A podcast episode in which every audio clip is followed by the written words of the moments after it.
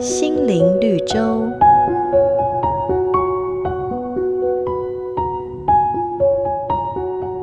有个年轻人每天上山砍柴，他非常努力的工作，希望有朝一日能够成功。所以，即便别人停下来休息，他依旧勤奋的砍柴，不到天黑不罢休。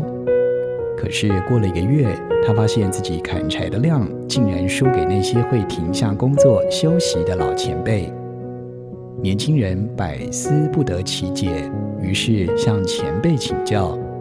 当前辈们听了年轻人的困惑之后，不禁笑着说：“傻小子，你一直砍柴，却从不停下来把刀磨利。没有锋利的刀刃，砍柴的速度当然也会跟着受影响啊。工欲善其事，必先利其器。圣经上有一句话说：铁器钝了，若不将刃磨快，就必多费气力。适时的停下脚步。”重新检视自己，懂得休息、时时保养的人生，在面对挑战的时候，才能够游刃有余。